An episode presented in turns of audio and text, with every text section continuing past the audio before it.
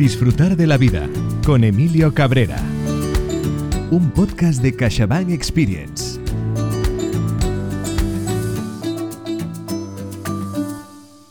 CaixaBank Experience. Bienvenidos a un nuevo podcast de Disfrutar de la vida, una iniciativa de CaixaBank y plataforma editorial.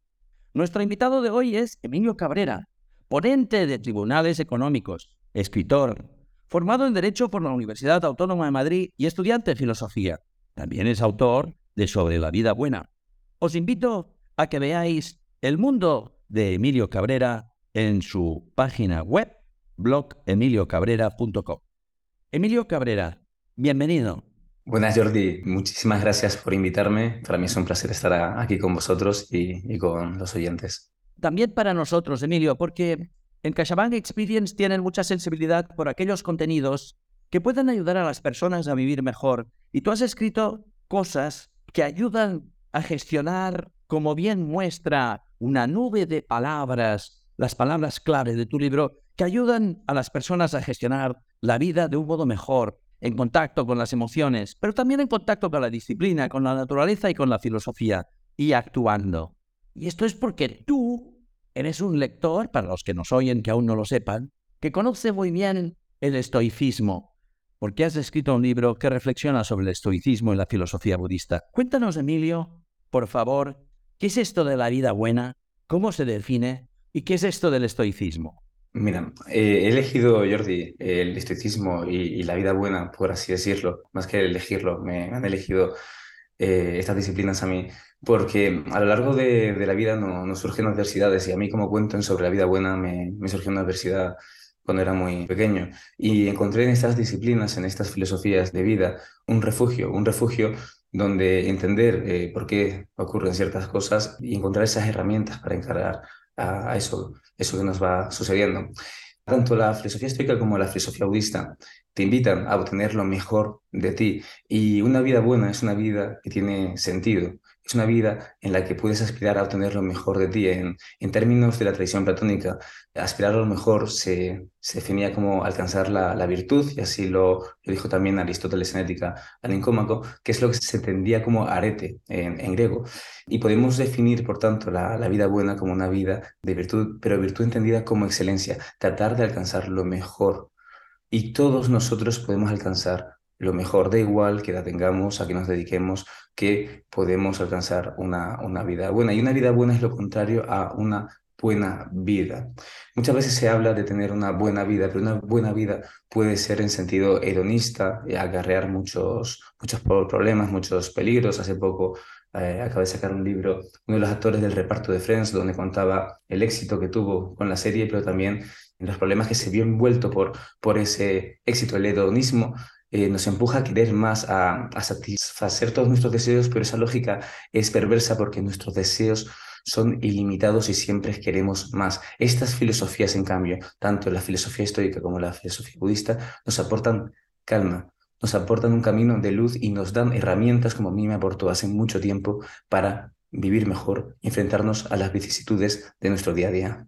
Me gusta escucharte porque, como toda persona eh, joven pero con talento y buscadora, buscadora de sabiduría, de verdad, de luz, tú has investigado y se nota que has uh, trabajado muchísimo esta búsqueda del conocimiento. De hecho, te acompaña mucha gente porque, corrígeme si me equivoco, pero creo que tienes más de 40.000 seguidores en tu cuenta de Instagram. Sí, más de 50.000 ya. Hemos llegado ya a 50.000. Arroba blog opositor. Ahí compartes, ¿verdad? Píldoras inspiracionales y enseñanzas. Dinos, ¿qué encuentra la gente cuando la gente bucea en tu blog, se pone las gafas y hace buceo? Y entra en tu blog o entra en tus libros. ¿Qué encuentra la gente que has encontrado antes para estos lectores?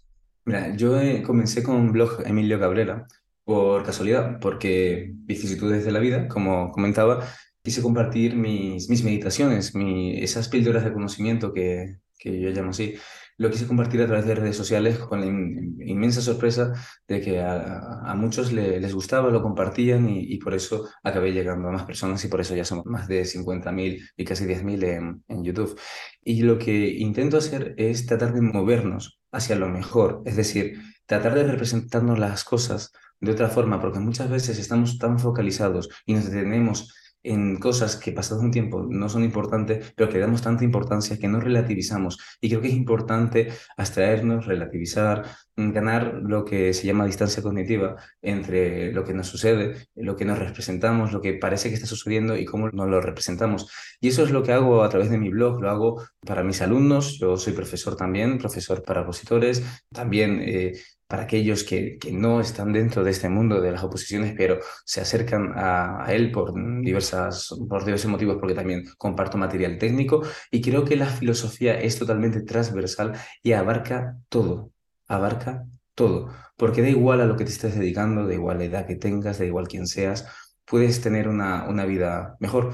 Por eso he, diseñado el libro porque lo diseñé a base de escaleras. El libro tiene varias partes y tiene una escalera de conocimiento, por así decir, porque para tener cierta sabiduría, que uno puede tener una sabiduría intuitiva, pero antes de tener esa sabiduría intuitiva, hay, hay personas como yo que necesito conocer sobre ello, pues ese conocimiento lo puedes alcanzar a través de sobre la vida buena y luego a partir de ahí llevar esa sabiduría a la, a la vida cotidiana y convertirlo en sabiduría práctica, porque a diferencia de otras filosofías, yo que soy estudiante de filosofía, pues puedo decir que hay filosofías que son sutilezas inútiles porque no, eh, como la, determinadas ramas que no sirven para nuestro día a día. No digo que no sean buenas, digo que son inútiles en nuestro día a día. En cambio, tanto el estoicismo como el budismo son útiles porque nos aportan herramientas reales. Por ejemplo, sobre la vida buena divido el libro en disciplina del juicio, del deseo y de la acción, como hace Epicteto en el manual de, de.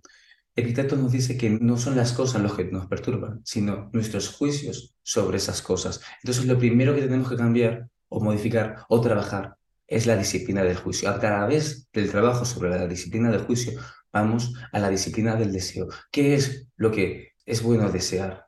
¿Cualquier cosa? ¿O mejor desear lo que corresponde conforme a nuestra naturaleza. ¿Cuál es nuestra naturaleza? Tanto el estoicismo como la filosofía budista nos enseña que nuestra naturaleza es seres racionales y sociales. ¿Es bueno entonces comportarte de forma egoísta? ¿Es bueno hacer daño a los demás? ¿Es bueno dejarte ir por pasiones, por las patos, que se define así en el estoicismo, y que llevan al dukkha? Dukkha en el, en el budismo significa al dolor y al sufrimiento. ¿O podemos, en vez de llevarnos por cualquier pasión gobernar, gestionar mejor nuestras pasiones para que estas pasiones no nos gobiernen a nosotros. Eso es lo que nos enseña tanto el estoicismo y la filosofía budista y eso es lo que he hecho con sobre la vida buena, una sabiduría que yo creo que es patrimonio universal de la humanidad, como en dos lugares tan diferentes del mundo se pusieron de acuerdo en factores comunes tan importantes y que cambian tanto la, la vida de las personas cuando uno se adentra a este conocimiento. Y repito, y este conocimiento lo vuelve en sabiduría práctica y no simplemente una sutileza inútil, sino una sutileza que cambia la vida. Me gusta mucho escucharte, Emilio, porque cuando yo he dado el dato de que tienes 40.000 seguidores en Instagram, tú has actualizado la cifra 50.000 más 10.000 en YouTube, pero conozco muchísimas personas que probablemente porque no han sabido leer estoicamente y tomarse la vida con estoicismo, se sentirían irritadas por mi error y en cambio tú no le has dado mayor importancia, lo has actualizado y no te has visto ofendido. Por tanto, práctico es, porque yo conozco mucha gente y se pondría nerviosa por haberme equivocado con la cifra de tus seguidores, que es una legión, 50.000 más 10.000, ya es una ciudad en nuestro país. Lo que también me gusta mucho de ti, Emilio, y quiero resaltar es, tú has ganado dos oposiciones y cuando ya tenías dos plazas como funcionario de carrera, te has metido a estudiar filosofía y ahora eres padre y vas a volverlo a ser. Entonces, Está claro que eres un buscador y que eres un buscador generoso, porque aquello que encuentras lo compartes. Va, ahora las personas que te están escuchando y que quieren sumergirse en el estoicismo y en el budismo y que quieren vivir una vida mejor, más profunda, con más valores, más en conexión. Tú ahora eres padre y vas a volver a serlo. Va, imagínate que cuando empieces a hablar con tus hijos y te escuchen, sin nombrarles explícitamente tal vez el estoicismo, ¿qué consejos les darás para que sean buenas personas, personas de bien y personas que están bien dentro de su vida. Mira, Jordi, justamente esa es la razón por la que escribo, porque tanto la filosofía estoica como la filosofía budista nos enseñan que somos seres temporales, no hablan de un más allá, no son religiones. Es cierto que el budismo lo han convertido en una religión porque está muy conectada con el hinduismo, pero cierta Gautama no hablaba de religiones, no hablaba de vida más allá. Y tampoco se hace en el, en el estoicismo como tal, porque el estoicismo lo que te enseña es a vivir bien ahora. Si no hemos aprendido todavía a vivir bien aquí, ¿por qué preocuparnos del allá? Primero nos centramos en el aquí. Y me preguntabas, ¿Qué quiero dejar para, para mis hijos? ¿Qué les diría? Justamente por eso escribo, porque sé que no siempre voy a estar y quiero que tengan acceso a este conocimiento, a esta sabiduría práctica que a mí me costó tanto reunir, que estuve trabajando tantos años sobre la vida buena. Este libro tiene muchos años de, estudio detrás y tiene muchos años de trabajo y me costó tanto que quiero dejar ese legado y por eso se lo dedico a mis hijos. Y me dices, ¿qué consejos le daría? Es que todos esos consejos están en la esencia del estoicismo y este, en, esencia del budismo. Es cierto que el budismo nos queda un poco más lejos porque es otra cultura, pero volviendo a lo que es nuestra cultura, porque el estoicismo, del estoicismo luego emana muchísimas ramas y se nutren de ella. El cristianismo se nutre tremendamente de la filosofía estoica. Del estoicismo le diría, oye, lo importante es actuar conforme a nuestra naturaleza. Somos seres racionales y sociales. Es cierto que somos mamíferos y por tanto estamos cruzados por dos flechas, la de las emociones y la de la razón. ¿Por qué te vas a regir? Platón lo hablaba en la República, hablaba cómo podemos salir de esa caverna y dejar de ser ignorantes. Evidentemente la gente que, que no sale de la caverna no sabe que está dentro de una caverna, pero merece la pena dar un salto más allá y ver la luz. Luego también Platón tiene una alegoría sobre la alegoría del carro alado, en la que habla de cómo regir el alma. El alma se puede regir bien por la razón, que es la única que lleva el carro, o bien por los caballos vayan desenfrenados y tienes el caballo concupiscible y el caballo irascible. ¿Qué es lo que te va a regir? ¿El áuriga, que domina el carro, o que cada uno de los caballos tiren a donde quieran ir? Porque el problema de que cada uno de los caballos tiren a donde quiera ir, que eso es además algo que se propicia en nuestra sociedad de hoy en día y parece que está muy bien visto.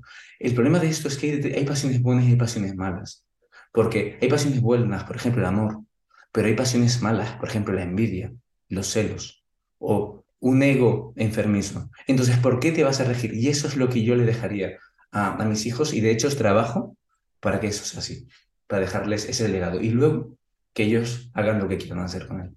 Pues para ir terminando, Emilio, en este podcast tan enriquecedor, yo le animo a las personas que nos escuchan que si se adentran en, su libro sobre la vida buena o también en el camino del opositor, porque pueden seguir los pasos de Emilio, primero hacen unas oposiciones tienen su plaza y luego siguen aprendiendo, siguen investigando, siguen realizándose, siguen aprendiendo y siguen siendo útiles a sí mismos y al mundo. Cuando te eres útil para bien, para ti mismo, estás ayudando al mundo también, ¿no? Entonces, les aconsejo, si tienen sobre la vida buena y o el camino del opositor, cómprense post-its y un subrayador o un lápiz convencional porque sacarán muchos apuntes como yo tengo aquí en su libro que lo he leído y releído y subrayado. Emilio, como estamos hablando de lo que vale la pena, cuéntanos, para terminar, quién era Marco Aurelio y qué ha significado Marco Aurelio para ti y qué podría significar para los lectores leerte a ti tu libro sobre el estoicismo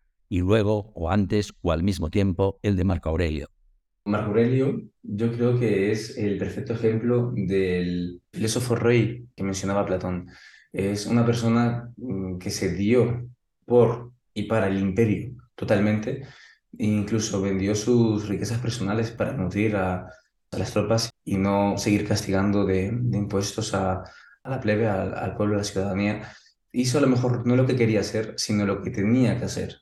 Porque él quería dedicarse a las letras, quería dedicarse a la lectura, le encantaba la poesía, le encantaba la filosofía, pero en sus meditaciones encontramos a un hombre que hizo lo que debía, no lo que quería, lo que debía. Y en sus meditaciones, por eso conocemos, es algo increíble porque podemos adentrarnos en el pensamiento de un emperador de la antigüedad. Es increíble leer las meditaciones de, Marco Aurelio y sobre la vida buena recojo muchísimos pasajes, para mí los pasajes más importantes de esas meditaciones.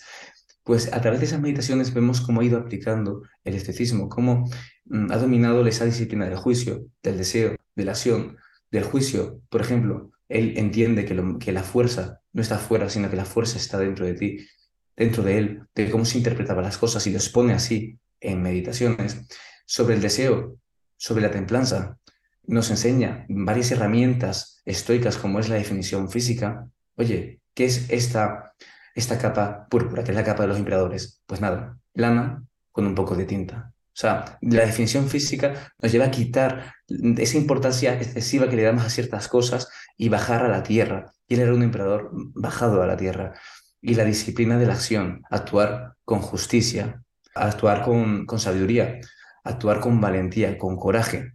A veces la valentía eh, se malinterpreta con atreverse a hacer cualquier cosa. Y, la valentía también es simplemente el hecho de levantarse por las mañanas. Eso puede ser un acto de, valentía y coraje y seguir luchando. Entonces, mm, para mí, Marco Aurelio es el que encarna mm, y de la mejor forma además todas estas disciplinas que trabajo en, en Sobre la Vida Buena. Si la gente quiere hacer el Camino de Santiago, si se quiere preparar, puede comprarse un libro y prepararse para el camino. Llegar a Marco Aurelio es como hacer el camino de Santiago, pero leer sobre la vida buena es prepararse para el camino de Santiago. Entonces, para llegar bien o mejor a Marco Aurelio, es un muy, muy, muy buen preparativo del viaje leer sobre la vida buena de Emilio Cabrera. Emilio, justo para terminar, antes de terminar esta entrevista de CaixaBank Experience sobre el tema de disfrutar de la vida, ahora tú quieres joven, pero has leído a los sabios y eres padre y vas a volver a serlo. Y eres un estoico, una persona que quiere aplicar el estoicismo. Para terminar la entrevista, cuando acuestes a tus hijos por la noche y les digas buenas noches, duérmete, o cuando los despiertes, ¿con qué saludo estoico lleno de vida les saludarás? ¿Cómo los despidirás antes no se duerman? ¿O les darás buenos días cuando se despierten? ¿Cuál será tu palabra mágica a tus hijos que recoja la sabiduría estoica. Más que palabras, yo creo que hay hechos que son más importantes que las palabras, los hechos. Porque tú mismo lo has dicho, Jordi, has dicho que una cosa es el conocimiento y otra cosa es convertirlo en sabiduría práctica en el día a día. Yo cada vez que me levanto y voy a, la cuna de, Marco o cada vez que le acuesto a dormir, porque como mi mujer está embarazada, soy yo quien le levanta y quien la cuesta.